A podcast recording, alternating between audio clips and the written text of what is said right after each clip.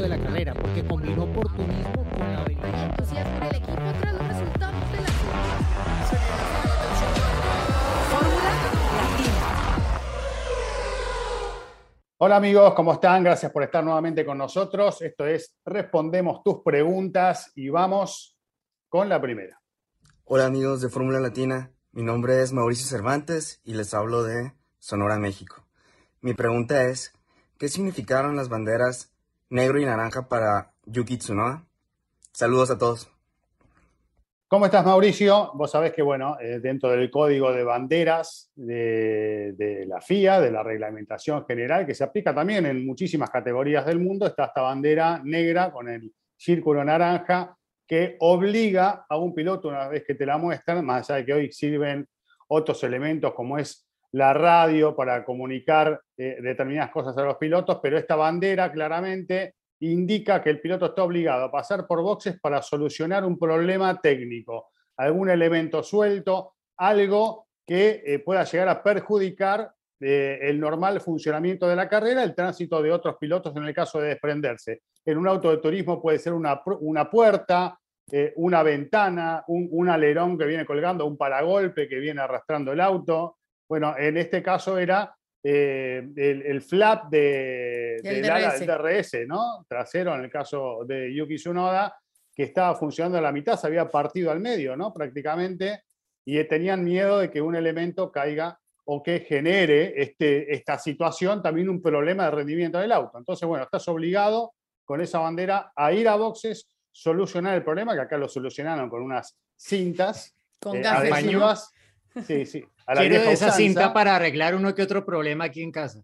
Claro. Exactamente, exactamente. Y pega muy bien, El así que le vamos a pedir que nos manden alguna de A. Nico porque- Bianco nos va a decir, nos va a dar el dato. Ah, ándale, hay que Nico. pedirle a Nico. Sí, te, sí, te sí, cuento, te cuento una curiosidad. En Colombia, esa bandera se conoce como bandera hamburguesa.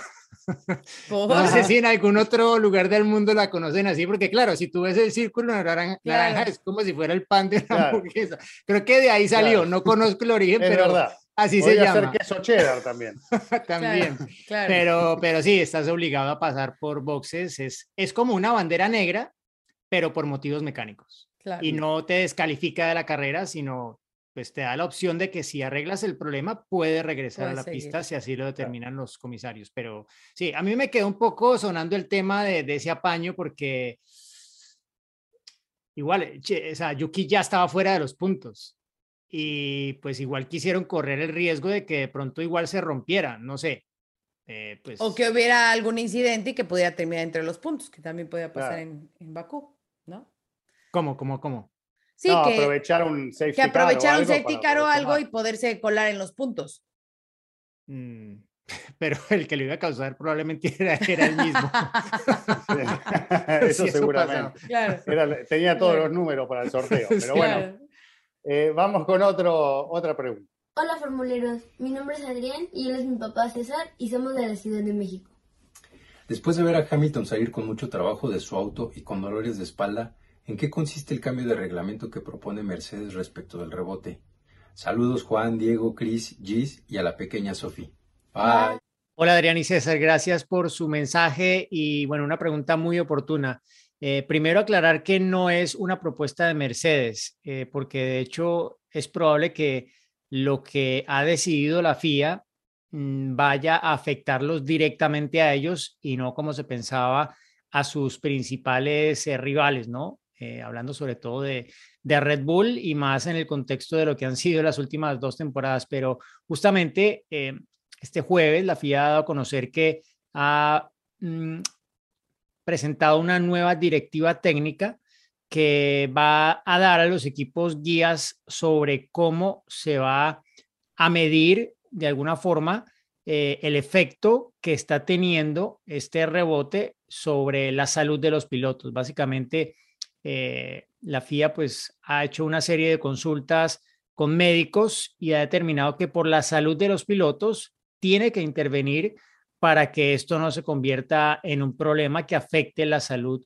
justamente de los pilotos. Obviamente es un problema técnico que tiene que ver con las decisiones de diseño, de puesta a punto de los autos, etcétera, y obviamente pues se dice una medida de este tipo puede afectar el orden competitivo, ¿no? Pero al menos en principio, lo que se entiende con lo que van a hacer es que probablemente quienes más están sufriendo el problema son quienes más probablemente se verían afectados, empezando obviamente por Mercedes, Ferrari también en alguna medida. Hay que decir que en Bakú hubo muchos autos que tuvieron este porpoising o este rebote, que de hecho esta semana eh, Mercedes publicó en su debrief de, del Gran Premio de Azerbaiyán eh, unas eh, palabras bastante, digámoslo, claras en términos de diferenciar que lo que se ha visto con todo este porpoising desde que arrancó son tres fenómenos diferentes, ¿no? Uno es el porpoising, este fenómeno aerodinámico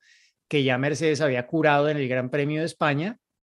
Otro es el bouncing, que es el rebote mecánico que ellos vieron sobre todo a partir del Gran Premio de Mónaco y que fue también un problema para ellos en el Gran Premio de Azerbaiyán, que tiene que ver, que ver perdón, más con la suspensión del auto, em, por lo rígidas que son en la actualidad.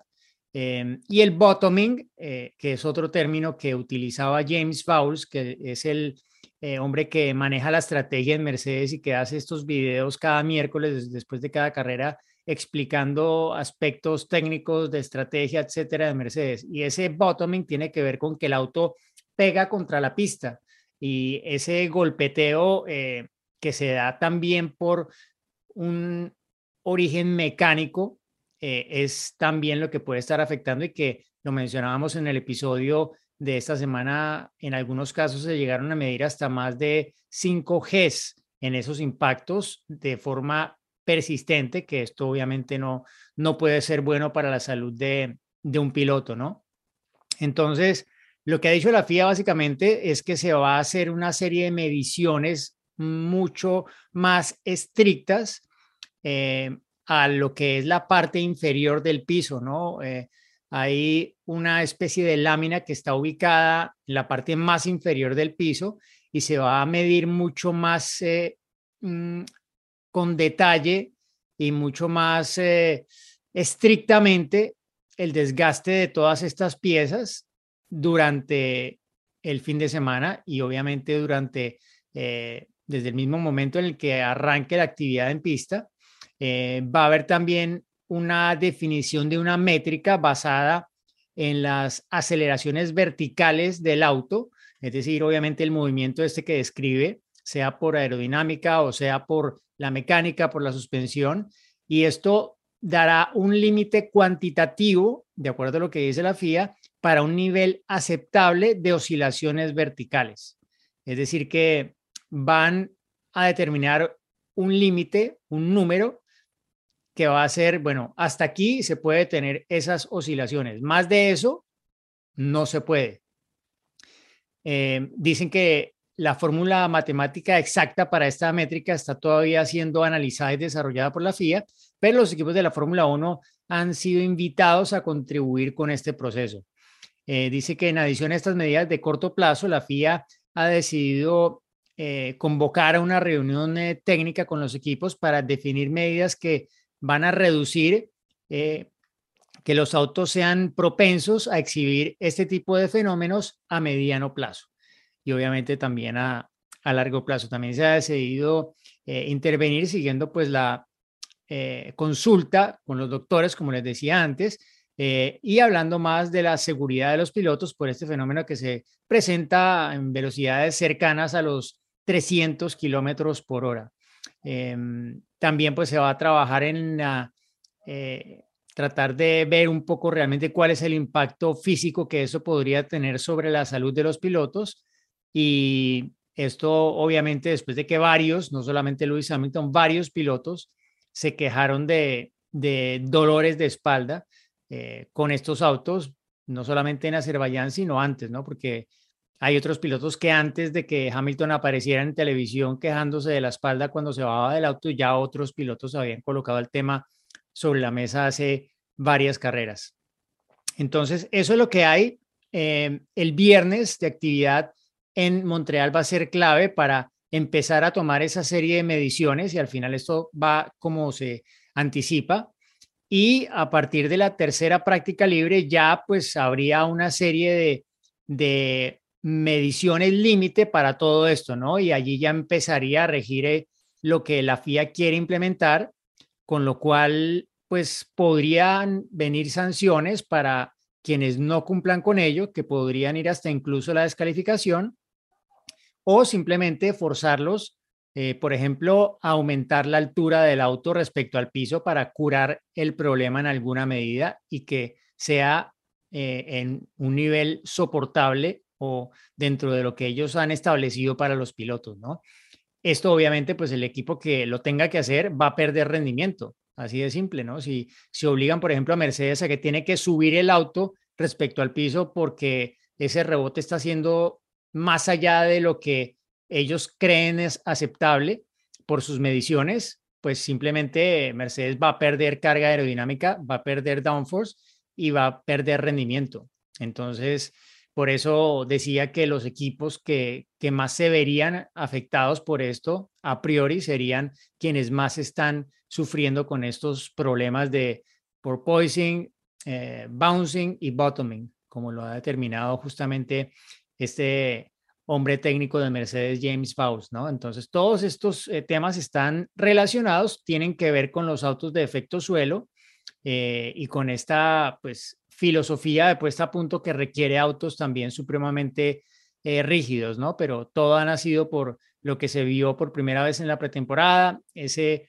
porpoising aerodinámico, que luego, pues, hemos visto tiene otros temas asociados que se manifiestan en otro tipo de circuitos donde las velocidades no son tan altas como lo ha vivido sobre todo Mercedes en el Gran Premio de Mónaco y también en el Gran Premio de Azerbaiyán. Entonces, espero que esta respuesta explique un poco el tema, pero además tenemos a alguien muy especial que nos va a dar una visión de esto desde el punto de vista histórico de la Fórmula 1, porque esto no es un tema nuevo, esto no surgió eh, este año ni el pasado. Esto tiene historia de más de cuatro décadas, porque el efecto suelo estuvo en la Fórmula 1 desde finales de los años 70 hasta principios de los 80, hasta 1982. Y justamente en el 82 hubo un piloto chileno en la Fórmula 1, Eliseo Salazar, que experimentó ese fenómeno. Y lo invitamos para que nos cuente un poco ese, esa anécdota de lo que fue su vivencia de este tema también su visión técnica de, cómo se manejaba esto eh, en esa época, hace ya cuatro décadas, imagínense, en el 1982. Y pues lo que es increíble de, todo lo que nos va a contar Eliseo es que a pesar de todo lo que ha avanzado la Fórmula 1 en todo este tiempo, se vuelven a encontrar con una situación que se convierte en un problema real que afecta el rendimiento de los equipos y que potencialmente afecta la salud de los pilotos. Escuchamos a Eliseo. ¿Cómo estás, Diego? Eliseo Salazar acá, feliz de estar ah, compartiendo con, contigo y Fórmula Latina. Bueno, un, poquito hablar, aquí estamos en unos eventos de karting eléctrico que hacemos en Chile. Eh, los que nos quieran seguir en Instagram, Eliseo Salazar, todo seguido. Pero hoy día vamos a hablar de Fórmula 1. Eh, estuve conversando con Diego en las últimas carreras en, en Miami, en Barcelona, de lo del porpoising. Yo em, estuve en los años 80 corriendo en Fórmula 1 cuando empezó todo este tema. ¿Por qué les digo empezó? Porque em, el fondo, los Venturis laterales, en, ese, en un momento se sellaban con unas polleritas laterales, unas side skirts, que en el fondo sellaban completamente el túnel y generaban mucha mucha carga aerodinámica, pero bueno, eso hacía que los autos anduvieran muy rápido en una época en que los circuitos no estaban apropiados para ese nivel de velocidad. Y lo que hizo la FIA fue prohibir que las polleritas fueran movibles, que fueran tocando el piso. Y pusieron, tenían que tener, me parece, 4 centímetros arriba. Al, al, levantar eso empezó a producirse lo siguiente, cuando el auto pasa por un bache que todas las pistas tienen, eh, en un momento determinado el auto bajaba la, suspensión, entonces generaba más carga y después cuando se levantaba perdía la carga. Bueno, y eso que, terminó en, el famoso porpoising de que el auto al, al, ganar y perder carga, ¿no es cierto?, empezaba a rebotar. Eh, específicamente me acuerdo una carrera en el año 82, yo corría en ATS, terminé en el noveno lugar, en ese tiempo no había un punto, eh, a los 10 primeros solo obteníamos cuando estábamos en los 6 primeros en el caso nuestro con ese auto tuvimos un quinto lugar. Pero en ese noveno, bueno, fue bastante reconfortante porque fue difícil terminar cuando doblamos la parabólica, que es la, la curva ahora Miquel Alboreto, nuestro querido amigo que en paz descanse, empezaba, ¿no es cierto?, a, a ganar, eh, a, ganar en el fondo carga aerodinámica y de repente con algunos pequeños baches empezaba a perder, ganar, perder, bueno, y se producía un porpoising realmente que sacudía la cabeza. Eh, Diego me preguntaba si se perdía la visión. Bueno, eh, un poco, pero en ese sentido los pilotos, tal como cuando llueve, ¿no es cierto?, empezamos a tener referencias laterales. Entonces, no, no, no creo que el problema mayor esté por ese lado. Ahora, eh, al, de hecho, bueno, el año 82, al año siguiente eh, determinaron tener los autos con fondo plano, en el fondo para bajar más la velocidad. Bueno, el fondo plano duró, ¿no es cierto?, décadas hasta ahora que se vuelve a esto de los Venturi y se vuelve el tema del porpoising. Yo creo que, mm, que es, al final hay una manera, no, no, soy ingeniero, pero hay una manera relativamente fácil de eliminar el porpoising. ¿no? Si uno levanta el auto, eh, no, no se produce esta gran diferencia de carga aerodinámica y no se produce el porpoising. Claro, ahora se pierde performance porque el auto el auto al mientras más pegado al piso vaya, bueno, le estoy diciendo cosas que ustedes obviamente saben, por eso que los autos van rozando y van sacando chispas, eh, es cuando más, eh, cuando más adherencia tienen, ¿no es cierto? Por el centro de gravedad está más bajo. Ahora, el tema es que, mm, es que hay que poner una, una suspensión muy dura, ¿no es cierto?, para que no cambie esa, para que no cambie el auto de actitud, y eso hace, bueno, el problema hoy día, ¿no es cierto?, de Mercedes. Así que es un gusto de saludarte, Diego, y a la gente de Fórmula Latina, y bueno, nos seguiremos viendo por ahí en algunas carreras de Fórmula 1. Chao, chao. Bueno, muchísimas gracias a Eliseo Salazar, también estuve charlando con él el año pasado, ¿no?, eh, para la productora acá en, en la Argentina, y siempre es muy agradable compartir Hemos compartido momentos en, en, aquellas 500 millas de Indianápolis en más de una ocasión, así que bueno, un abrazo grande para él que siempre sigue vinculado a todo este mundo tan apasionante del automovilismo. Y más preguntas, ¿no? Sí. Hola amigos de Fórmula Latina, mi nombre es Toño Aranza, desde Guanajuato, México. Y mi pregunta es la siguiente. Con el límite presupuestario, ¿qué pasa si un equipo se excede de él? ¿Recibe alguna sanción? Saludos. Hola, Toño. Esta pregunta nos las han hecho muchísimo. Todos quieren saber qué pasa, ¿no? O sea, sí hay un límite de presupuesto, pero si llegan a ese límite, ¿qué? ¿Se tienen que detener? ¿Ya no pueden eh, trabajar más en los autos? No. Sí pueden, pero viene una sanción. Y obviamente esa sanción, pues también es económica, ¿no? Entonces, eh, aquí entra un poco el juego y volvemos a caer en lo mismo, que el equipo que tiene dinero, pues a lo mejor no le importa pagar esas sanciones sí va a tener a sus autos al 100% para seguir compitiendo, ¿no? Y que a lo mejor un equipo que tiene menos presupuesto, pues sí va a sufrir si es que tiene que exceder ese límite, pagar una sanción para poder competir a, al 100%. Entonces... Ahora, mm. sí, yo por lo pronto digo, ¿por qué no? Ahora que a la Fórmula 1 le está yendo muy bien, que cierran los números, que, que funciona bien eh, en distintos aspectos, que hay buena cantidad de grandes premios, hay buenos ingresos, si esta tendencia continúa, ¿por qué no la propia categoría también poder aliviar a los equipos con una partida extra para sumar a estos presupuestos? ¿Por qué no la propia Fórmula 1 puede decir, bueno, señores, va a haber tanto más para cada uno para que puedan bueno, hacer lo que no pueden hacer hasta ahora por los problemas que tuvieron o porque les quedó chico el presupuesto. Porque los grandes se lo van a aprovechar también. ¿Eh? Los pero, grandes se lo van a aprovechar también. también. Pero los chicos también tendrán a disposición eso, ese dinero para poder hacer algo.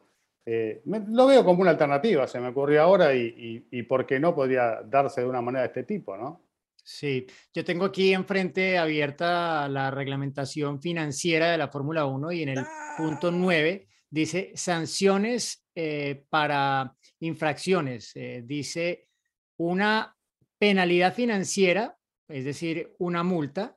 Eh, se puede poner también una penalidad deportiva menor, es decir, dedu deducción de puntos en el campeonato de constructores, uh, deducción de puntos en el campeonato de pilotos, eh, suspensión de una o más etapas de competición, excluyendo eh, la carrera en sí en la que se ha mm. infringido el reglamento, eh, limitaciones en la habilidad de conducir pruebas aerodinámicas o de otro tipo.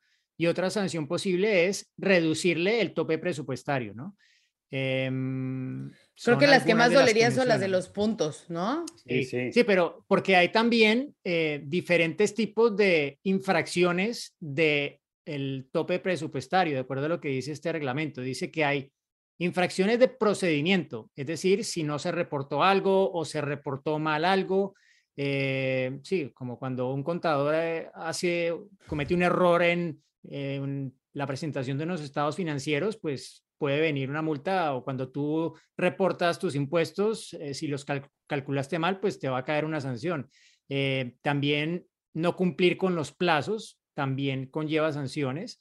Eh, el gastar más que no sea más de un 5% también conlleva sanciones y em, gastar más materialmente, que bueno, esto no lo entiendo completamente, me tocaría leer exactamente de qué Sí. se trata, pero también dice que hay eh, factores mitigantes o agravantes, ¿no? De, dentro de, de- de to- de todo esto como la mala fe, de, deshonestidad, eh, eh, hacer fraude concertado, mentirillas. exacto, múltiples infracciones, Mm. en fin, hay de todo, pero ahí para que tengan algo de, de idea de lo que puede caerle a un equipo que... Sí, o sea, tampoco es tan fácil como decir, ay, bueno, ya eh, me pasé Me el presupuesto listo. y, y listo. Sí, ok, nos No. queda más claro así. Gracias. Te pueden Claro, quitar claro. puntos, te pueden quitar puntos. Es- Esa es la es parte dura, que duele. No solo duras. es pagar, sino que también los puntos, que creo que esa es la que duele. Punto hasta una victoria si te sacan el resultado de un fin de semana. Imagínate. Oh,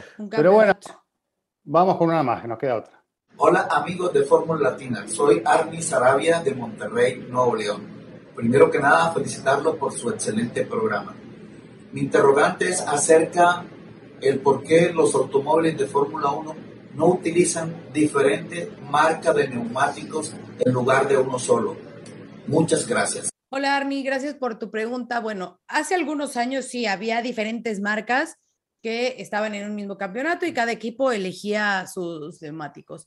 Pero eh, la FIA puso como reglamento que tenía que ser solo un proveedor y de hecho se hace una licitación en la cual concursan distintas marcas y sale un ganador. Y desde el 2011 Pirelli ha ganado esa licitación siendo el único proveedor de neumáticos para la Fórmula 1. Entonces, por eso eh, Pirelli sigue a la vanguardia y sigue siendo el que lleva los neumáticos a la Fórmula 1.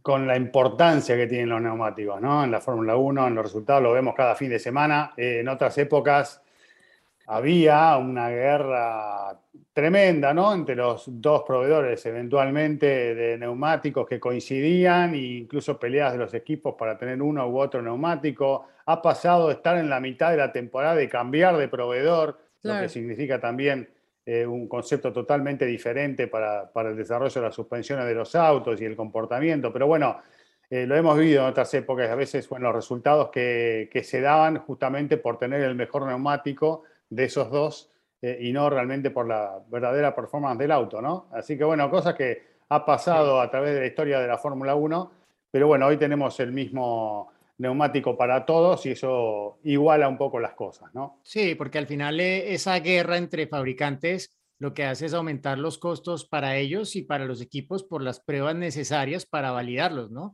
Eh, porque a diferencia de lo que pasa con los bancos de motores para probar los motores o con el túnel de viento para probar la aerodinámica, el, ah, los ah, rigs para probar las suspensiones, pues para probar el neumático, el laboratorio no aporta lo que aporta rodar en la pista, ¿no? Porque las superficies de todos los circuitos son diferentes, tienen propiedades y características únicas, entonces esto implica muchos kilómetros de prueba y el tener un solo fabricante pues garantiza que se hace un programa alrededor de esto en el cual también está involucrado el fabricante de alguna forma y hoy en día obviamente Pirelli saca mucho provecho de, de, todo esto, no hablo a nivel técnico, sino más a nivel de mercadeo, de imagen y de publicidad de su marca desde que es el fabricante oficial en 2011. Un dato así para recordar, más allá del periodo más reciente en el que estuvieron eh, Bridgestone y Michelin, que creo que eso todo se vino un poco a pique desde el Gran Premio de los Estados Unidos en el año 2004. El famoso Gran Premio famoso de Estados Unidos. 2004, sí. Eh, Cinco, ¿no? 2004, no, 2005, 2005, Cinco, perdón. sí. sí. Desde eso, allí ya pues como que hubo esa, ese rompimiento un poco, las fisuras y en un momento dado ya los franceses dijeron, bueno, chao. Y se quedó solo Bristol. Pero en el 82, mira, había Goodyear, que era el neumático que llevaba la gran mayoría. Estaba Michelin también, que lo tenía McLaren, lo tenía eh, Renault, lo tenía Alfa Romeo, eh, estaba Pirelli, que lo llevaban, por ejemplo, bueno, los equipos italianos, pero también lo llevaba March, lo llevaba el equipo Fittipaldi, em, estaba Avon, que lo llevaba el equipo ATS, por ejemplo, el auto de Eliseo Salazar llevaba neumáticos Avon, lo llevaba también el auto de Roberto Guerrero, el Ensign, y así, imagínate, había cuatro fabricantes diferentes en, en ese entonces de neumáticos, y bueno, ni te hablo de las configuraciones de motor, había V6, V8, 4 en línea, etcétera.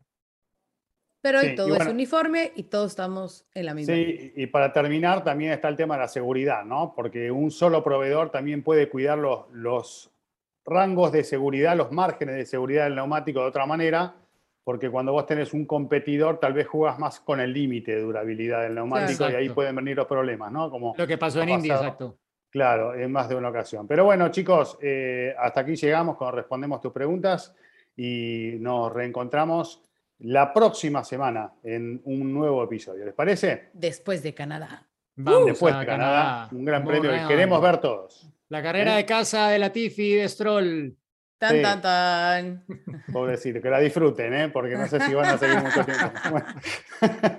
Chao, chicos. Hasta luego. Bye. adelantamiento de la carrera, porque combinó oportunismo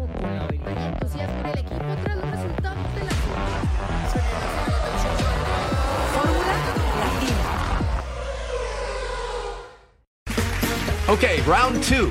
Name something that's not boring. laundry? Ooh, a book club. Computer solitaire, huh? Ah, sorry, we were looking for Chumba Casino. That's right. ChumbaCasino.com has over 100 casino style games. Join today and play for free for your chance to redeem some serious prizes. ChumbaCasino.com. No purchase necessary. Where prohibited by law. 18 plus terms and conditions apply. See website for details. When you need mealtime inspiration, it's worth shopping Kroger, where you'll find over 30,000 mouthwatering choices that excite your inner foodie. And no matter what tasty choice you make, you'll enjoy our everyday low prices, plus extra ways to save, like digital coupons worth over $600 each week. You can also save up to $1 off per gallon at the pump with fuel points. More savings and more inspiring flavors make shopping Kroger worth it every time. Kroger, fresh for everyone. Fuel restrictions apply.